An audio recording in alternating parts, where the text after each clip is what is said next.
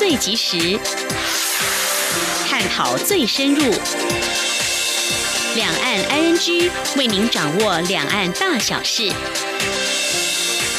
两岸 ING 节目，黄丽杰、韩启贤制作主持。各位听众您好，我是黄丽杰，我是韩启贤。今天是二零一八年十二月十一号星期二，欢迎收听每周一到周五的两岸安居节目，六十分钟为您掌握两岸最近的焦点新闻，还有交流互动。今天节目稍后会先来关心新闻，重点包括中国人声明者一吴宝春强调自己只是面包师傅。吴宝春事件，总统说政治压迫是两岸倒退重要原因。乌拉圭免签喊卡，外交部今天表示不排除中国介入。加拿大智库公布。全球人类自由指数，台湾排名第十，中国大陆一百三十五名。美国大使布兰斯塔德撰文批评中国人权状况。中国打压成都秋雨教会，一百多名基督徒遭带走。关心完新闻过后，今天的话题安居中，我们来关注十二月十号是世界人权日，今年适逢世界人权宣言颁布七十周年。节目中，我们将访问中华人权协会林天才理事长，观察探讨今年十大人权新闻票选结果中，哪些新闻和议题最受到民众关心与重视。另外，我们也要收听由记者张婉游制作专题报道，将带您一探九零后的台湾青年又关心哪些人权议题。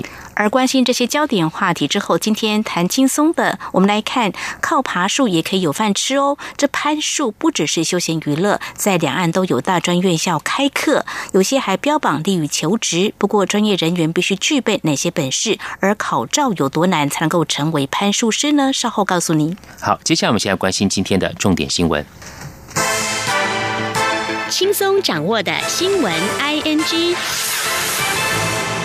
知名面包师傅吴宝春一番中国人的声明引发极大争议。吴宝春今天十一号在准高雄市长康国瑜的陪同下对外说明。吴宝春表示，他是专业的面包师傅，很荣幸许多年轻人因为他而进入这个行业，他有责任为年轻人创造更大市场。韩国瑜则强调，吴宝春只是单纯的生意人，希望两岸人民都能给予祝福，也希望台湾民众能做吴宝春的后盾。请听记者刘品希的报道。知名面包师傅吴宝春将进军中国大陆展店。过去接受专访的内容被大陆网友贴上“台独面包”的标签。吴宝春十号傍晚在脸书发表声明，说自己是生于中国台湾的面包师，身为中国人是我的骄傲，并指自己支持两岸一家亲与九二共识，引发台湾网友挞伐。吴宝春十一号下午在准高雄市长韩国瑜的陪同下对外说明。吴宝春表示，他是一个单纯专业的面包师傅，面包的世界很单纯也很快乐。他很荣幸许多年轻人因为他而进入这个行业，因此他有责任为年轻人开创更大的市场，并强调吴宝春还是吴宝春。他说：“我是一个专业的面包师傅，啊，面包的世界里面呢。”单纯也很快乐，我我很喜欢呢，也很享受呢，就是用面包呢跟大家交朋友。那我很荣幸呢，很多年轻人因为我而进入到这个行业。那我有责任为年轻人创造更大的市场。吴宝春也在脸书再发表声明，表示他力主两岸一家亲是基于文化上的认同，他们只是小小的面包店，无力解决两岸的问题。希望两岸的朋友都能享受到他用心制作的美好安心食物，让面包成为两岸交流的友善大使。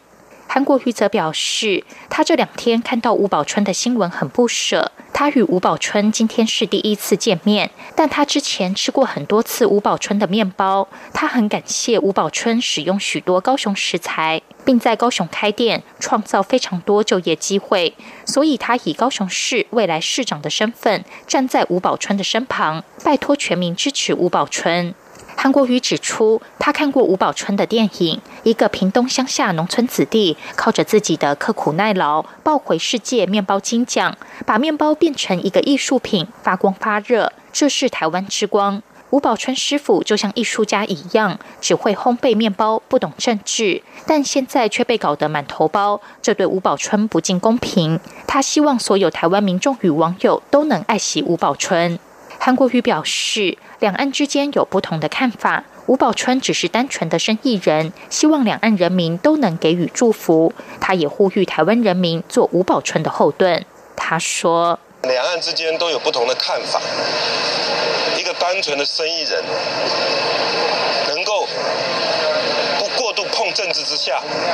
发展自己的事业，开创自己美好的生活。希望两岸的人民都能够祝福，甚至能够帮助保护。我觉得这次吴宝春师傅受到这样的一个呃压力，真的，我希望大家能，所有台湾人民能做他的后盾。韩国瑜说，吴宝春所说的理念与他在选前所说的一样，但意识形态的表述真的没有必要一而再、再而三的强调。他希望全民鼓励吴宝春，不管是在中国大陆或是世界开分店，都能把台湾最好吃的面包带出去。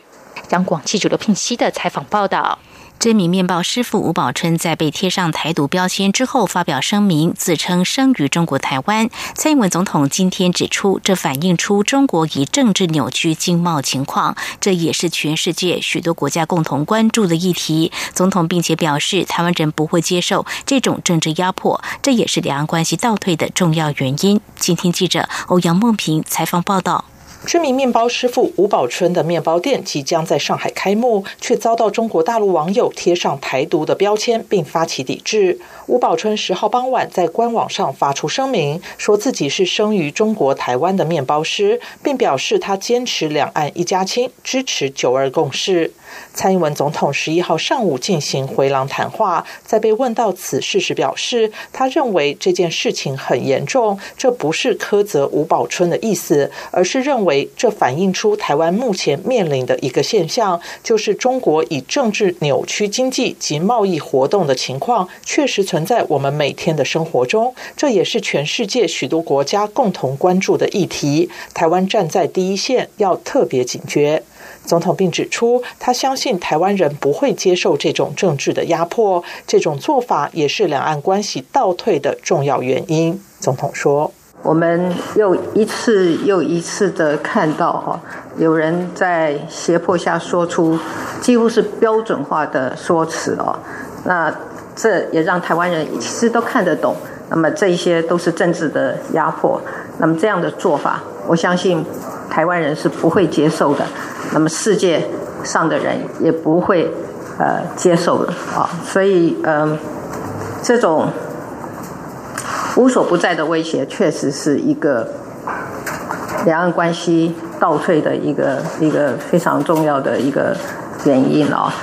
总统表示，他希望中国可以将政治的前提拿开，让两岸的这种交流可以是个正常且健康的交流。中央广播电台记者欧阳梦平在台北采访报道。针对吴宝春事件，台北市长柯文哲今天十一号被媒体询问对此事的看法时表示，两岸关系不会好就是这样，常常是有人被迫要表态，这边就不爽，于是变成恶性循环。他认为要思考如何解决这种恶性循环，也认为还是要有更多善意。海基会前董事长江炳坤昨天晚间逝世，享受八十五岁。立法院长苏家全办公室表示，对于江炳坤逝世表达哀痛与不舍，强调江炳坤一生奉献国家，巩固经历横跨两岸外交和经贸领域，尤其在台湾的经济发展成就方面有不可磨灭的贡献。而前总统马英九则是肯定他为两岸制度化协商开创新局。马英九表示，江炳坤二零零八年起担任海基会董事长五年。期间和大陆海协会长陈云林共同完成八次江城会谈，签署了十八项协议，以及达成多项共识。其中尤其是以两岸经济合作架构协议 （ECFA） 最为重要。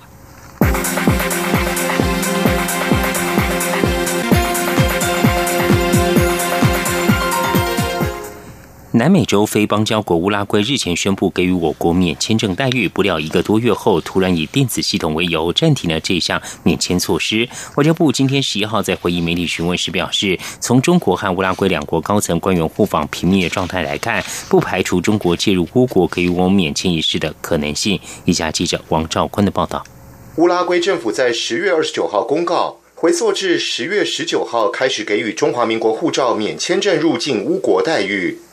不过，乌拉圭政府却在十二月四号告知我方，从十二月五号起暂停免签优惠。当时我外交部对外说明的理由是，乌拉圭签证以及入境管制措施都需透过电子系统进行，所以要在相关系统建制完成前暂停给予我国人免签待遇。不过，外交部在十一号表示，不排除中国介入导致免签申辩的可能性。外交部公众会副执行长欧江安说：“根据我们相关驻馆的了解及掌握的资讯哦，从这个中国跟乌拉圭两国的呃高层的这个官员他互访的这个呃这个频频密度哦，其实不排除中国介入这样的一个可能性。”外交部呼吁乌拉圭政府正面处理给予我国国民免签待遇问题。恢复这项待遇有助于台乌两国人民的互动交流。台湾与乌拉圭在一九八八年断交，至今都没有正式外交关系。乌拉圭与中国则于同年建交。中国目前是乌拉圭的最大进口国。此外，巴西、阿根廷、乌拉圭、巴拉圭等国共组的南方共同市场，目前是由乌拉圭担任轮值主席。中国与南方共同市场的第六次对话。十月十八号才刚在乌拉圭举行。中央广播电台记者王兆坤台北采访报道。加拿大智库飞沙研究所在十号公布二零一八年人类自由指数，在全球一百六十二国评比中，台湾排名第十，中国排名第一百三十五。这项评比共分为七十九项指标，涵盖了个人自由、公民自由以及经济自由。飞沙研究所计划主持人麦马红他表示。从二零零八年开始，台湾排名不断上升，从四十三名到今年首度进入前十名。台湾虽然长期受中国军是威胁，但人民自由跟民主不断提升。中国则是东亚最不自由国家，而且向国际输出非民主治理模式，引发邻国关切。十月十号是世界人权日，也是世界人权宣言发表七十周年。美国驻中国大使泰里布兰斯塔德在美国驻华使大使馆网站上撰文，对中国人权状况提出了直言不讳的批评。布兰斯塔德大使说，在他就任十八个月里，他和很多中国公民讨论过人权问题。他理解中国面对挑战，但不能接受政治和社会体制不同，或在不同发展阶段的国家就应该有不同的人权标准。他指出，中国从去年四月份起，拘禁了多达一百万维族等。等少数民族直言，中国人权政策直接影响到中美两国的整体关系。此外，加拿大驻华大使馆星期一也在官方微博中发文庆祝人权日，但中国外交部指称，华为财务长孟晚舟在加拿大被捕后，加拿大没有在第一时间通知中国，也没有给他提供必要的医疗保障等，都是侵犯了孟晚舟的人权。行政院公平会今天和邦交国史瓦蒂尼王国签署竞争法适用了解备忘录，包含了技术合作、资讯交换等。这也是和台湾非洲国家签署第一个合作备忘录。公平会表示，台湾曾经接受其他国家技术援助，现在已经有能力协助他国，有助于双方的经贸关系。在美国总统川普与中国国家主席习近平同意进行贸易战休兵后的十天，中国商务部表示，中美两国负责进行贸易谈判的高层官员，中国国务院副总理刘鹤、美国财政部长梅努钦及贸易代表莱特海泽，今天十一号已经通过电话就贸易谈判时间表交换意见。莱特海泽九号表示，明年三月一号是美中达成协议，以避免贸易战越演越烈的硬期限。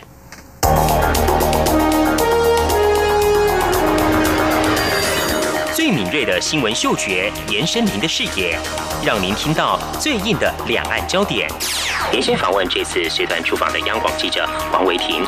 是的，今天在大陆福建平潭举办了一场两岸关系研讨会，对世界经济与亚洲会产生哪些影响呢？其中五百个是感染艾滋病的孩童，那分散在呃广东。从正经情势分析。两岸交流观察到新闻现场直击，两岸 ING 有最多元的声音、多面向的观点以及最专业的剖析，请收听每周一到周五晚间六点到七点，由中央广播电台新闻部黄丽杰、韩启贤制作主持的《两岸 ING》。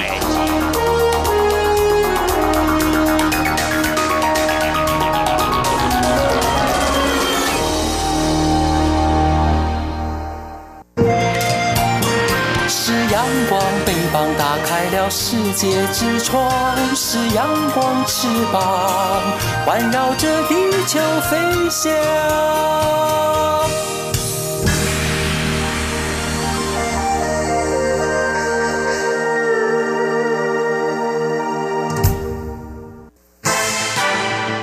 轻松掌握的新闻 ING。财经焦点：台北股市今天开高走高，收盘涨了五十九点，指数收在九千七百零七点，成交金额新台币九百一十九点九六亿元。另外，台北外汇市场新台币对美元今天收盘收在三十点八九四元，贬了一点七分，成交金额七点八四亿美元。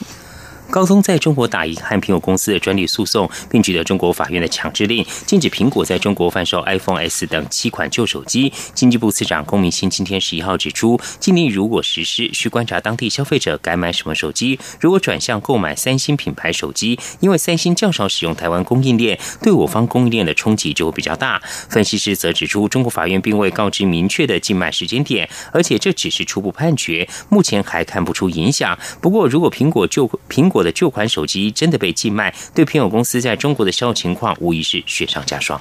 因应跨境电商热潮，外贸协会今天宣布，明年起将扩大和全球知名电商 eBay 合作，在 eBay 平台开辟台湾馆，以国家队力量来行销台湾的优质产品。同时，也将会透过 eBay 跨境贸易通服务，开拓企业对企业电商销售管道，期盼能够帮助台湾中小企业攻占全球，特别是成长潜力大的欧洲市场。人力顾问公司万宝华今天十一号公布调查结果，指出台湾二零一九年第一季就业展望为百分之二十一，和上季相比是持平，与去年同期则减少四个百分点。七大行业中，运输仓储业表现最好，金融保险不动产业表现最差。他们分析，前者因为网购热潮加温带动人力需求，后则因为数位科技影响人力需求锐减。关心政治焦点，中选会完成了公投电子联署建制。中选会官员今天表示，这一两周就会完成验收，十二月底或明年初进行严格的自安测试。如果自安防护程度不足，届时可能会需要行政院或国发会提供经费补强。一定会等到自安无虞之后才会上线使用。目标是在二零二零年大选时正式上路。已经二十五年没有修正的司法院大法官审理案件法，今天十一号在立法院进行进入最后阶段的朝野协商。如果顺利三读，大审法将会更贴近民意需求。例如，如果人民对法院的个案判决认为法律引用不妥或是违宪，可以向大法官申请释宪。如果大法官认为个案有违宪，人民也有释宪法庭的救济依据。蔡英文总统本周将和台北市长柯文哲会面。蔡总统今天重申，双方将谈如何在国家跟地方施政上相互协助，不会谈白绿合作的问题。柯文哲则说，政论节目每天骂他，不知道民进党白绿合作到底是怎么回事。至于是否要有蔡总统出面谈才有用，柯文哲回说，他想呢，讲也是没有效的。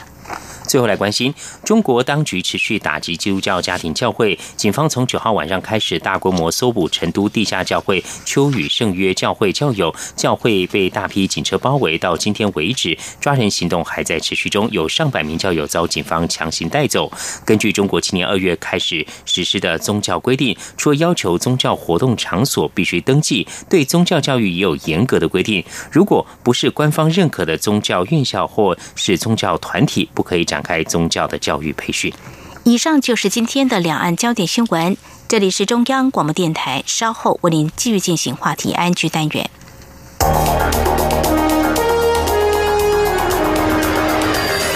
最敏锐的新闻嗅觉，延伸您的视野，让您听到最硬的两岸焦点。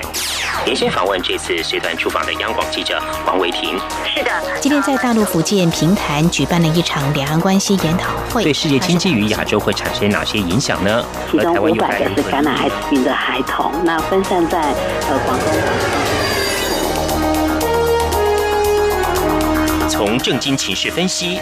两岸交流观察到新闻现场直击，两岸 ING 有最多元的声音、多面向的观点以及最专业的剖析，请收听每周一到周五晚间六点到七点，由中央广播电台新闻部黄丽杰、韩启贤制作主持的《两岸 ING》。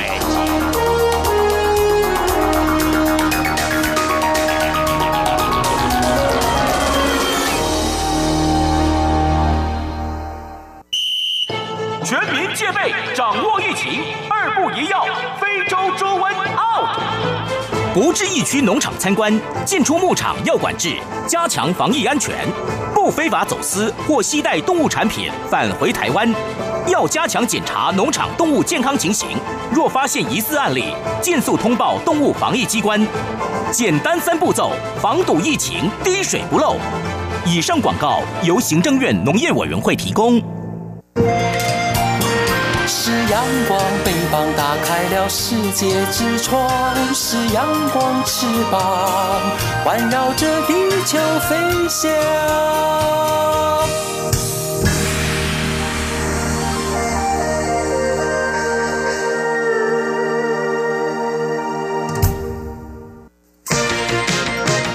您最想关心的话题，ING。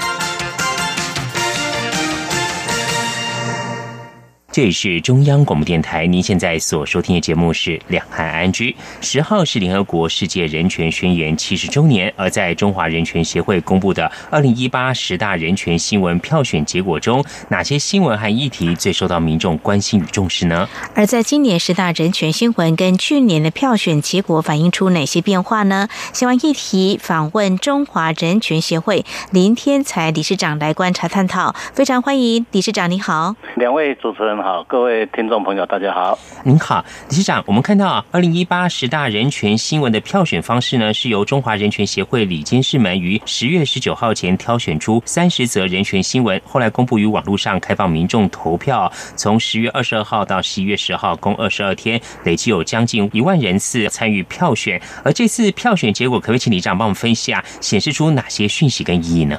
我们。每年在年底的时候，我们会就国内的各种人权议题做出啊研究报告，或者是将年度所发生的各个领域的人权新闻，供民众做网络票选。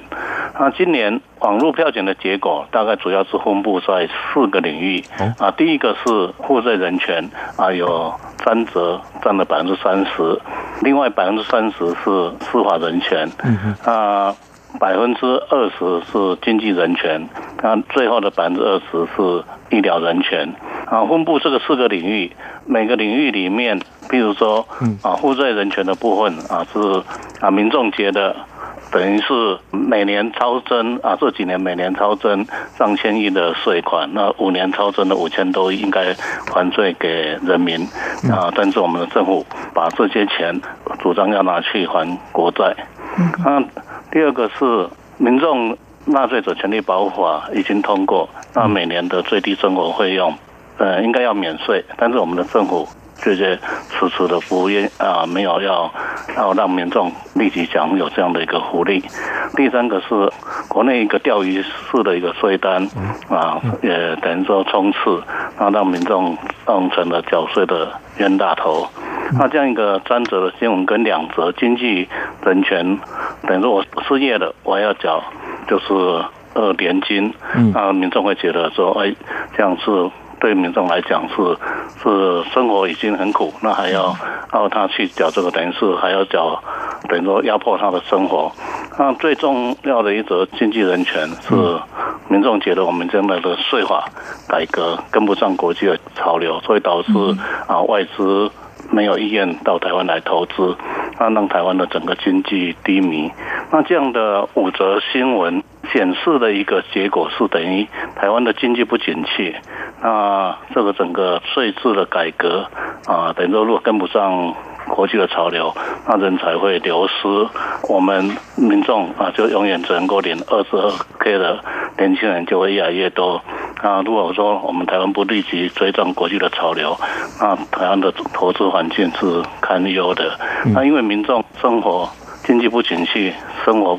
不好，所以他会更重视。比如说，政府应该要给的福利，应该要实施，而不能再给民众啊更大的负担。是李局长刚帮我们说明了有关于这次赋税跟经济人群议题哦，受到民众相当重视。刚刚你有谈到有一个钓鱼式税单，我想可不可以请李局长进一步帮我们解释这个钓鱼式税单是怎么样一个情形呢？譬如说，像说你经营一家公司，那他可能就说查说，哎，你没有，他觉得你的那个哪一个税款没有申报，那鼓励你说，哎，你是不是呃，不然交一点营业税？那营业税因为五趴，那所以他讲说，我如果假设他认为说你的营业额比去年低了啊，低了这个，比如说一百万，你去年报了两百万，今年报一百万，他觉得你今年申报的这个额度太低，然后他就透过税务协商的制度跟你讲，那你是不是都缴一百万，那我就不对你查税。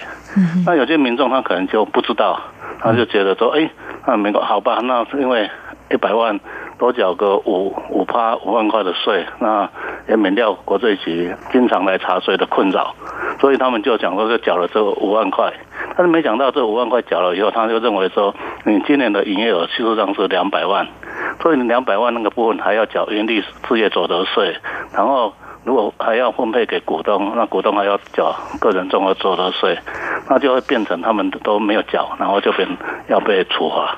所以这个钓鱼的税单就让民众成为一个缴税的冤大头。嗯哼，好，非常谢谢理事长您的说明。在二零一八十大人权新闻排行当中，理事长刚才给我们做一些说明，大概分布在四大领域，包括分布在赋税、还有司法、经济人权、还有医疗人权的部分。那么，如果说我们在整体来做一个年度的观察，就是说今年的十大人权新闻，如果我们来跟去年票选结果来做一些对照比较的话，您观察反映出可能有哪些变化？像去年好像包括同志跟老公人权议题，对不对？是我们每年所做的这些，比如说十大人权新闻，或者就是说我们各领域的人权指标调查，主要都是要提供。民众的一个所关注的一个重要的议题，然后让政府做依照民众的关注的这些议题，能够作为我们政府执政的一个目标。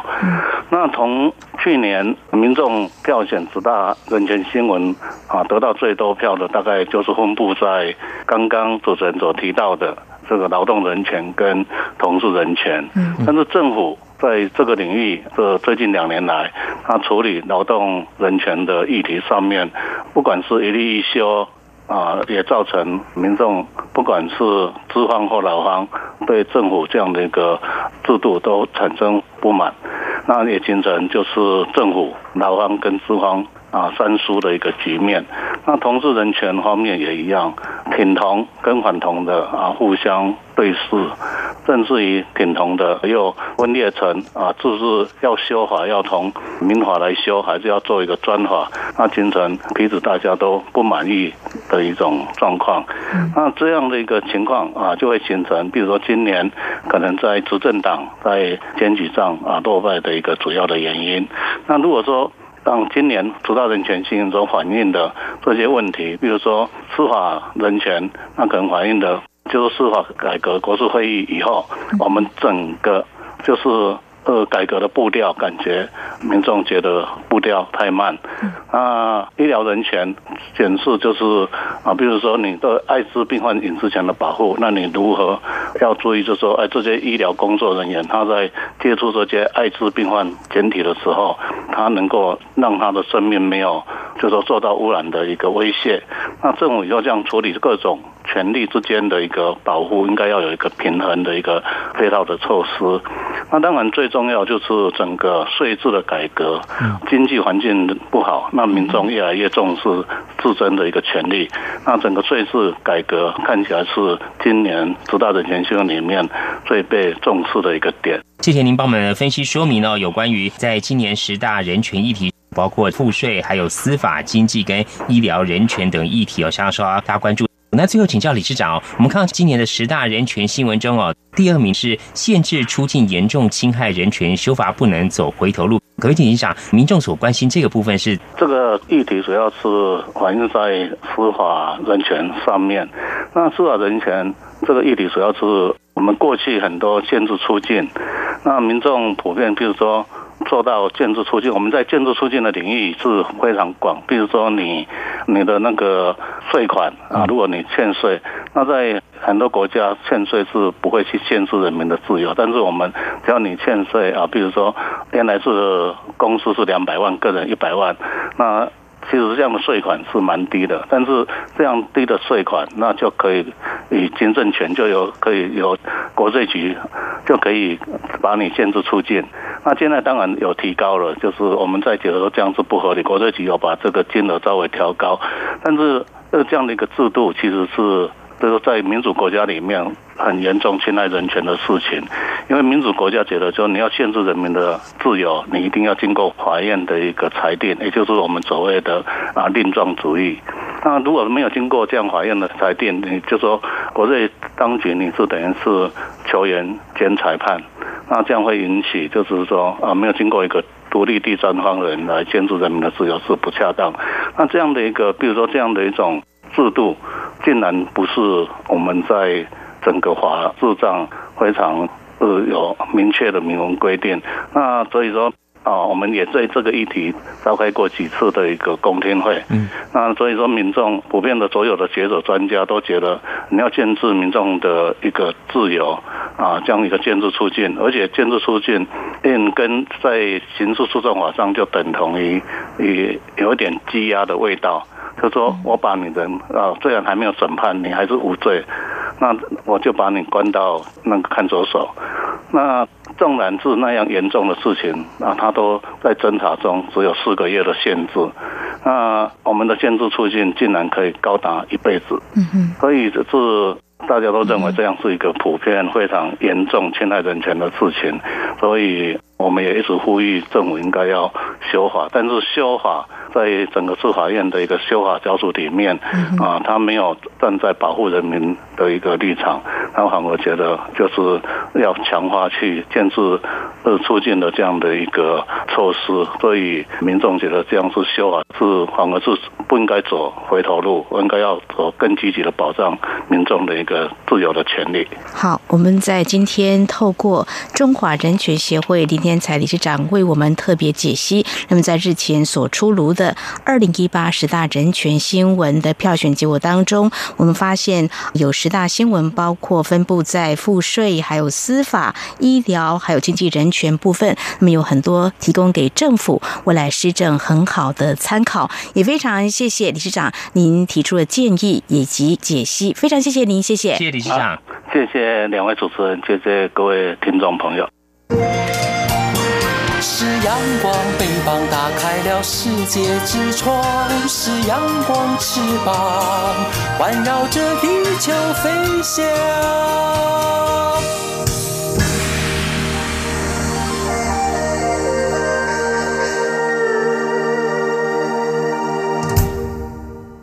这里是中央广播电台，您现在所收听的节目是《两岸 I N G》。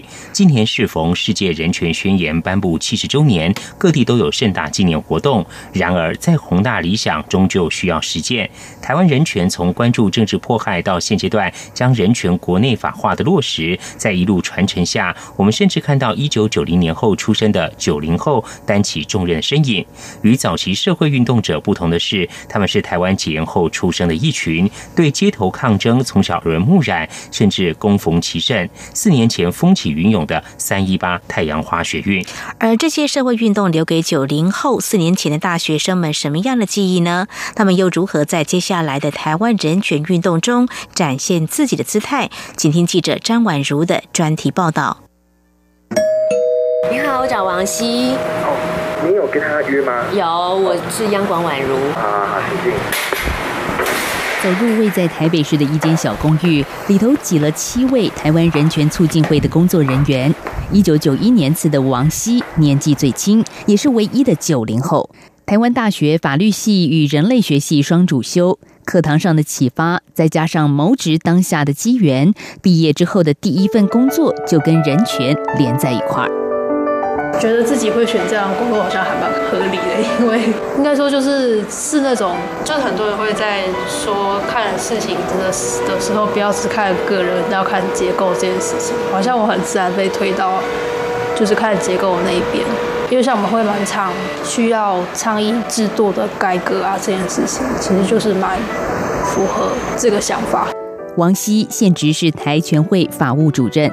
谈起大五那一年，离学校不远的那一场学运，他回忆当时学校充斥着罢课的氛围，自己拿了书本就往现场跑，断断续续的与身旁互不认识的年轻人静坐了将近一个月。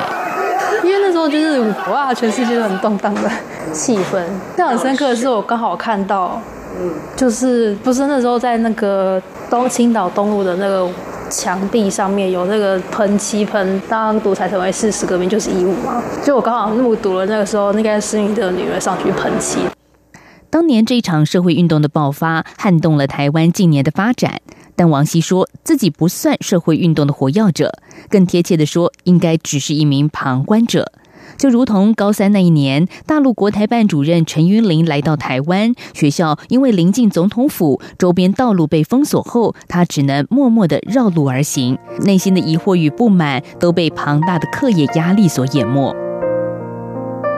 开再审的时候，就会当事人就会来敲一下，这样按那个击鼓鸣冤这样子。梁丹妮，另一个在人权组织工作的九零后，一九九二年次，比王希小一岁。他工作的地点有如古代击鼓声冤的第一线，只是此处的现场不是衙门口，而是冤狱平反协会。二零一七年，丹尼进入平反协会担任法务主任，当一名公益律师就是他从小的志愿。在政治大学法律系毕业之后，考上律师执照，在梦想中前行。呃，应该是说，就是我从国中的时候就想说要做公益律师，因为就是觉得说，呃，那时候是就是很天真的想说，呃，有很多人受到不公平的法律的对待之类的。但是其实仔细要问我说，我当时是遇到什么事件，我真的讲不出来。我真的没有遇到什么事件，家里面也没有，也没有遇到什么样的法律的问题。其实我就是 OK，我就要做这件事情。与台湾早期从事人权工作的前辈原因大不同，丹尼加里不是受政治迫害，也没有为重大法律案件所苦，就是一个想改变不公不义的念头。他大学时期关注过乐生疗养院保留运动以及三一八学运。虽然跟王希一样，也是观察居多，但是他认为彼此有话说出来，不要闷在心里，是促使社会进步的动力之一。我是觉得说，就是呃，在整个民主的过程当中，它可能就是会有一些起伏，就是会有一些冲撞。那三一八，它它的那种让那些大人们觉得是很冲撞、很暴力，或者是很。可能甚至是有攻击性的那种情绪或者是行为，其实我觉得他可能在我们现有的法律下面它是不合法的，但它可能也是一种沟通的方式。就是我觉得说吵架总比不吵，大家都 OK OK OK 好，那就过了都好。就是毕竟我们有来回，这样我们才知道你为什么要吵嘛，那你为什么不同意嘛？我觉得不管怎么样，至少要。想办法去知道一下人家在吵什么吧，最少最少这些大人应该要知道吧，不然我们做 OK 好做下去了，那后面反弹更大或影响更大的话，那你要怎么收拾？的确有话就说，而这也是一种沟通，更是台湾现在自由的社会氛围。无论王希还是丹尼，他们出生在台湾解严数年后，被自由的空气喂养长大，没有恐怖时代的政治威胁，只要愿意，随时都可以从旁观者成为街头行动者上立法院将会进行党团协商，其中包括三个法案，就包括搜寻宝藏法，会进行党团协商。这是拿着大声公在立法院前为集会游行法修法抗争的王希。求学时期曾经的路人甲，转身一变，成为带领群众争取权利的要角。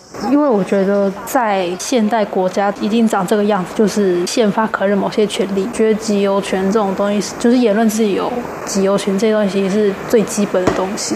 就假设我们没有这种权利被确保的话，那我们其实后面想要主张什么事情就都不用谈了。集会游行法的修法是王希现在在台全会的主要任务之一。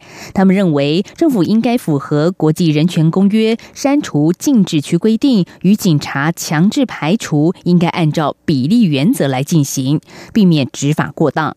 因为现在的台湾就是集会游行还是需要去申请许可，因为集有法规定。然后还有一个问题就是，因为我们现在规定禁止区，就是某些区域绝对不可以。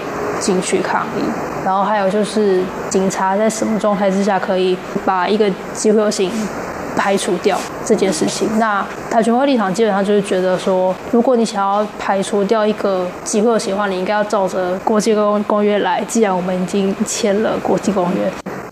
今年十二月十号，世界人权日，台全会将再次走上街头，赶在立法院会期结束前大声疾呼，应该正视诸多法案一读通过之后仍被搁置的情况。当中除了集邮法之外，还有难民法。难民的议题，可能一般台湾人都会觉得，呃，台湾没有啊，因为以前比较多的是从中国跟西藏来的，嗯嗯，只是这几年的改变，就是从其他地方来的人变多，就是有从非洲啊，有从从中东啊。之类的国家变多了，其实因为难民法本身跟就是它会牵扯到国家主权的问题，就会变成大家会有很多的意见，然后会变会被搁置下来，所以就会变成没有人要动它。然后又又因为就是难民的议题是很小众嘛，所以就是没有选票这件事情，所以可能没什么诱因。若提到小众，另外一个议题就是冤案，因为多数人通常认为这绝对不会发生在我的身上，其实不然。那我们最新立案的是黄明芳，他是一个切刀案件，他其实很小，他这个案件其实很小，因为一般人一般人觉得。切到可能就是偷个东西而已嘛，那为什么他会来喊冤？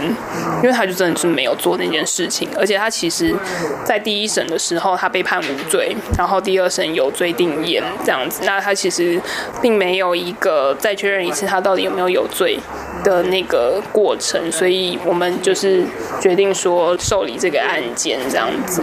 凭借着法律专业，丹尼目前在平冤协会负责接案，待案件确立之后，再由义务律师团接办。他说，二零一八年至今，协会成立的案件就多达一百五十案。不过，这与往年的案量相比较还算少，可见过去工作负荷有多大。绿灯是频繁的，然后黄灯的话就是他开再审了这样子。那红灯的话是目前比较没有。下文的一个案件这样子，我们会希望当事人自己来还，有一个仪式感这样子。推开台湾冤狱平反协会的大门，映入眼帘的便是一幅巨大的台湾地图。丹尼介绍着地图标示的每一个名字，就代表一个冤案，有的已经救援成功，但有的仍在努力中。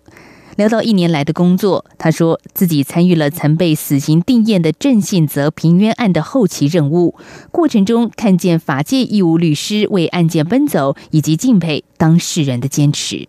那其实我觉得我可以参到参与到郑信哲最后一段他出来的确定无罪的这段日子，我觉得怎么讲应该算很荣幸吧。就是他就是一个我们大学的教材之一，可以这么说啦。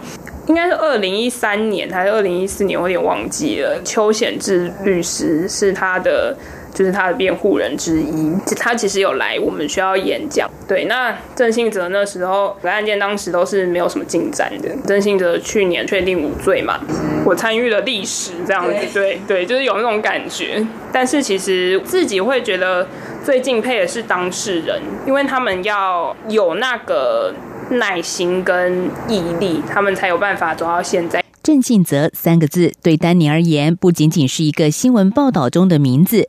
被冤枉囚禁四千三百二十二天后，二零一七年十一月，郑信泽无罪平反。这个在求学期间曾经被讨论的案例，就这样活生生的在眼前出现。但是他的工作没有结束，接下来平冤持续关切的案件，包括了谢志宏案。也是疑点重重。那这个案件里面，它其实也会有一些问题，例如说，警方没有把全部证据移交给检察官，是他最一开始的一写的一个类似自白的东西。他，但是他在那那一份里面，他其实是并没有承认自己有犯罪。谢志宏一开始的时候，但是后面不知道发生什么事情后。他才说我有做。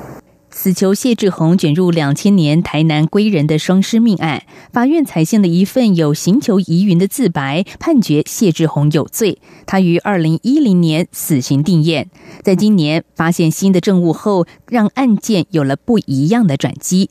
目前，台湾许多人权团体正为他奔走，而丹尼也是其中一员。是我们有一个活动是。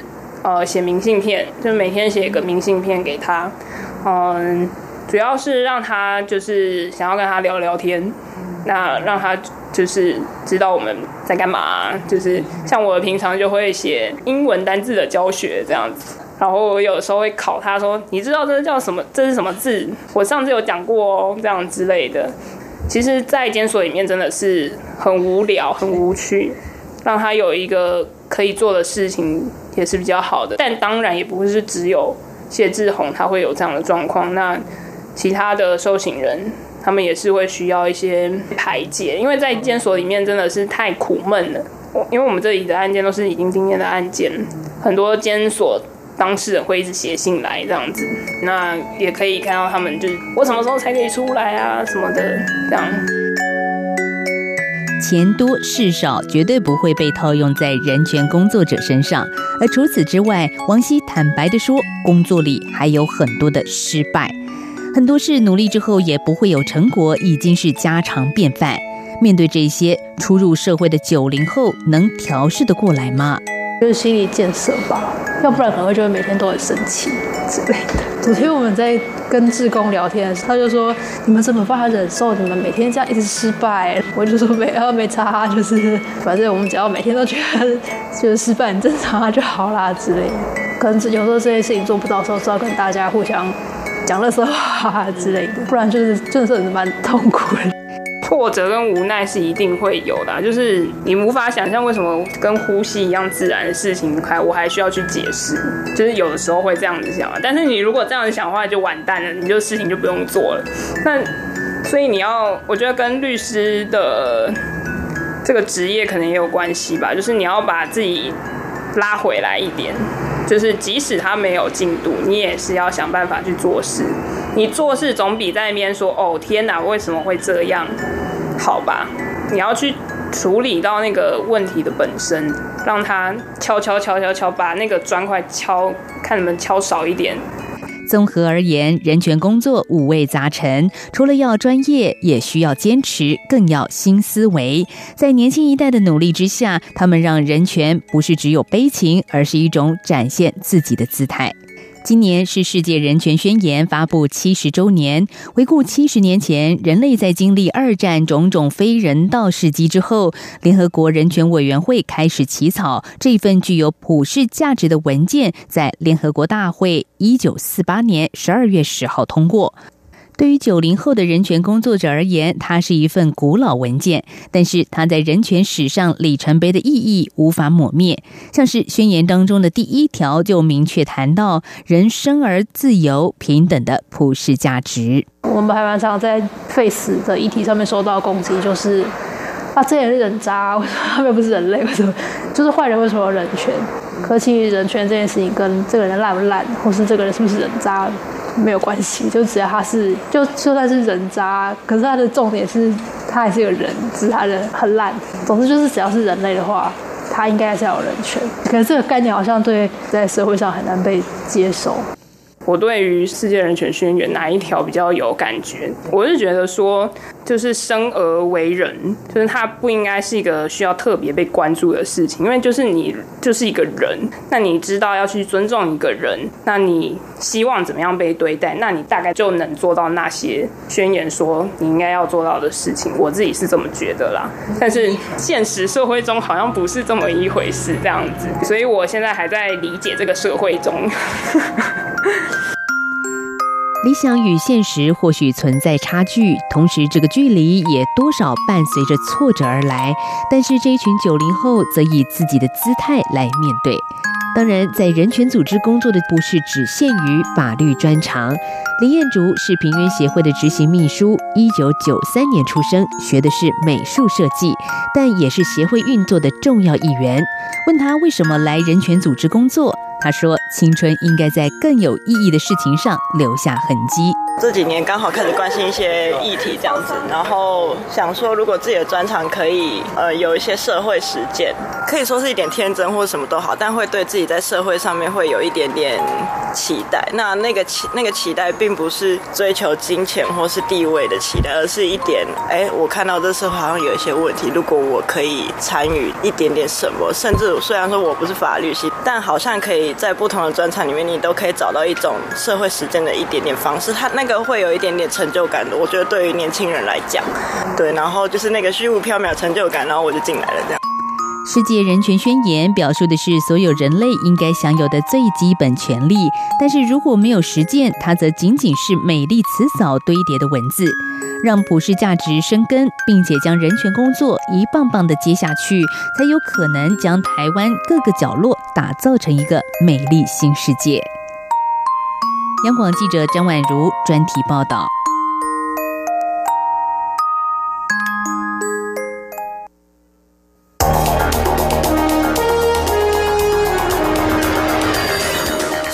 的新闻嗅觉，延伸您的视野，让您听到最硬的两岸焦点。连线访问这次随团出访的央广记者王维婷。是的，今天在大陆福建平潭举办了一场两岸关系研讨会，对世界经济与亚洲会产生哪些影响呢？其中五百个是感染艾滋病的孩童，那分散在呃广东。从正经情势分析。两岸交流观察到新闻现场直击，两岸 ING 有最多元的声音、多面向的观点以及最专业的剖析，请收听每周一到周五晚间六点到七点，由中央广播电台新闻部黄丽杰、韩启贤制作主持的《两岸 ING》。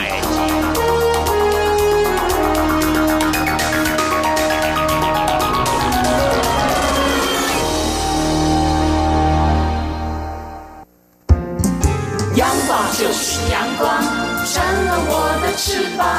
阳光就是阳光，任你自由飞翔。阳光就是阳光，世界在我肩膀。阳光是你，是我生命的翅膀。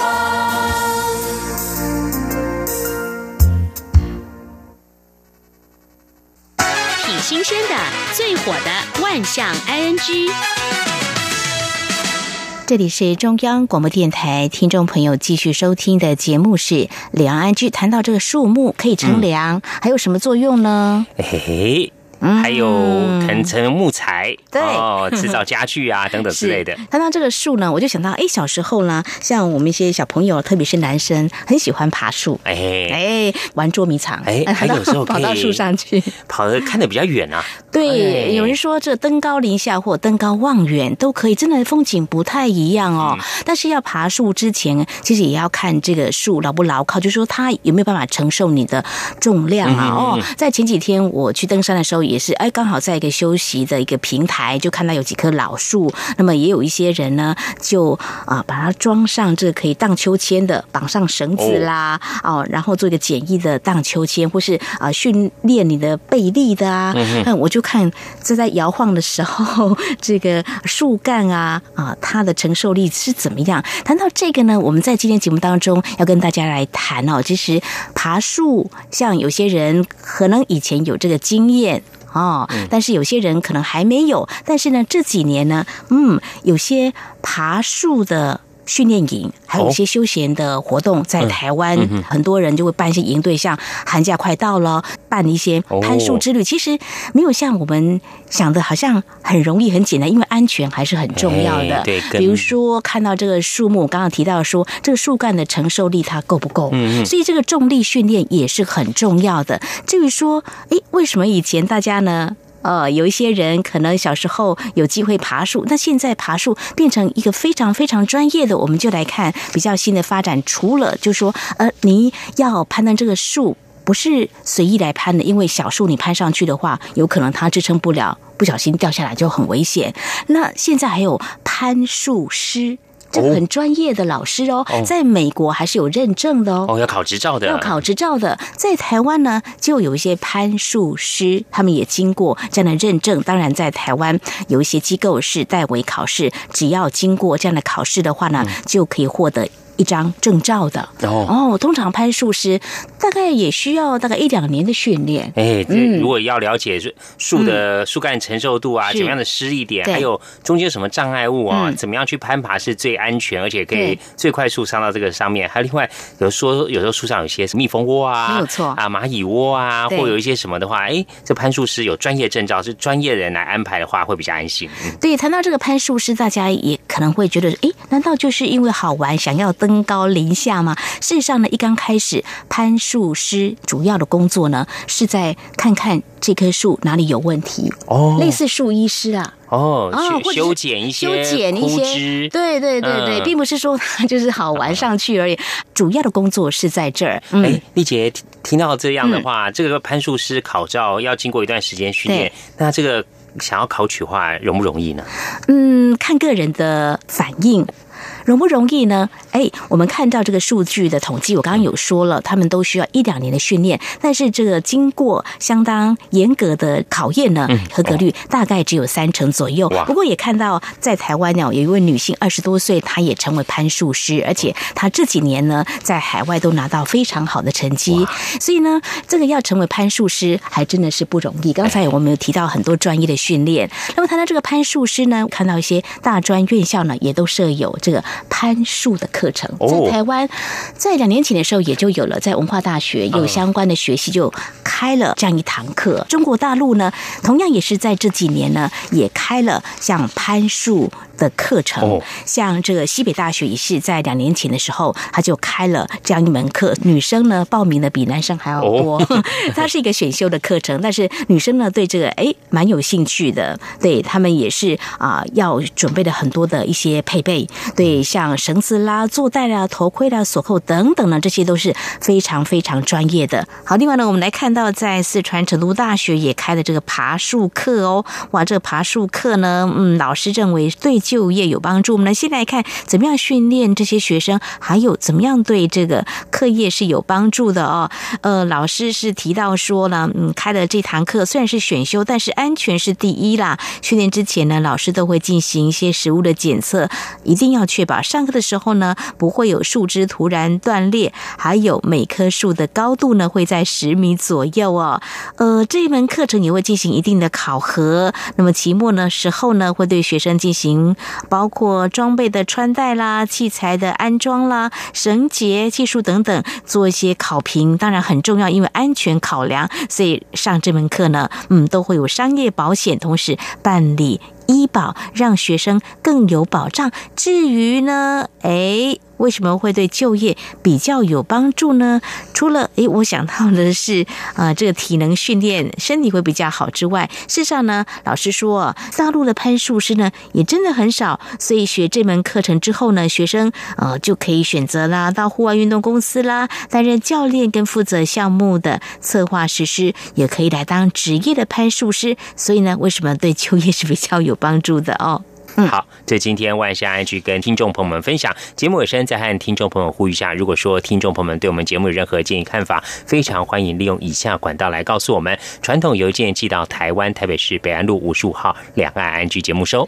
电子邮件信箱节目有两个，一个是 i n g at r t i 点 o r g 点 t w，另外一个是 QQ 信箱一四七四七一七四零零 at qq.com。同时，听众朋友，我们也可以。透过 QQ 即时互动，QQ 码一四七四七一七四零零。另外，也非常欢迎听众朋友加入两岸剧的脸书粉丝团，在脸书的搜寻栏位上打上节目名称“两岸剧”来搜寻，就可以连接到我们的页面。不论是您对节目的建议看法或收听感想，都非常欢迎利用刚刚这些管道来告诉我们。好，那么这是今天节目，也非常感谢听众朋友您的收听，祝福您，我们下次同时间空中再会，拜拜。